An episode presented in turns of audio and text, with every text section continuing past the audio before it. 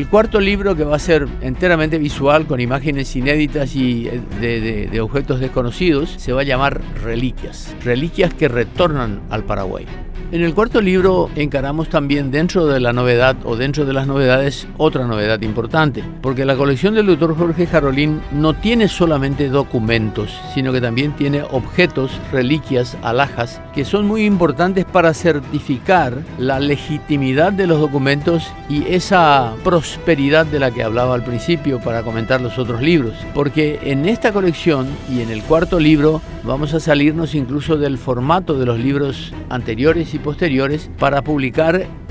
con selección de colores y que el público, el lector vea con sus colores naturales los objetos que estamos mostrando y que forman parte de la colección. Muy someramente podríamos decir que en la colección del doctor Jarolín está el carruaje de Carlos Antonio López, por ejemplo, que está relativamente intacto el carruaje de la señora Lisa Lynch, que era una maravilla tecnológica de la época porque tenía los elásticos y tenía un sistema de dirección que permitía mover el carro o girar el carro sin que prácticamente se moviera la carrocería, también está dentro de la colección. Y están las alhajas, desde el anillo del doctor Francia, un anillo de oro con incrustaciones de diamantes, hasta los anillos que tenía Francisco Solano López, los que le había regalado a Elisa Lynch, que fueron confeccionados por orfebres de la reina Victoria de Inglaterra, con los documentos correspondientes que hablan de la originalidad y legitimidad de esas reliquias. También están los tinteros, tanto de Francia como de Francisco Solano López y de Carlos Antonio López, sus respectivas plumas. Hay una pluma de plata, en realidad es una lapicera, pero simulando ser una pluma hecha en plata de gran valor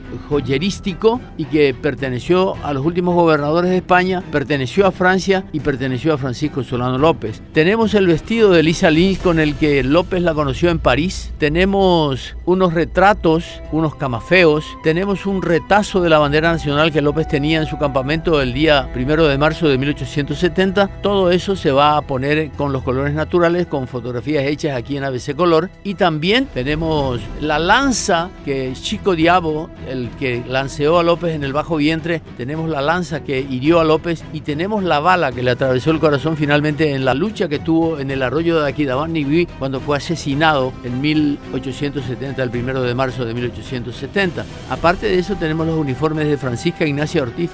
uniformes de sargenta y tenemos una serie de elementos más que hablan de la gran devoción que esta gente tenía por las cosas de la patria y que pudieron ser conservadas, así como muebles y otros enseres, etcétera, para que todos los paraguayos pudiéramos ver a través de las páginas de ABC Color.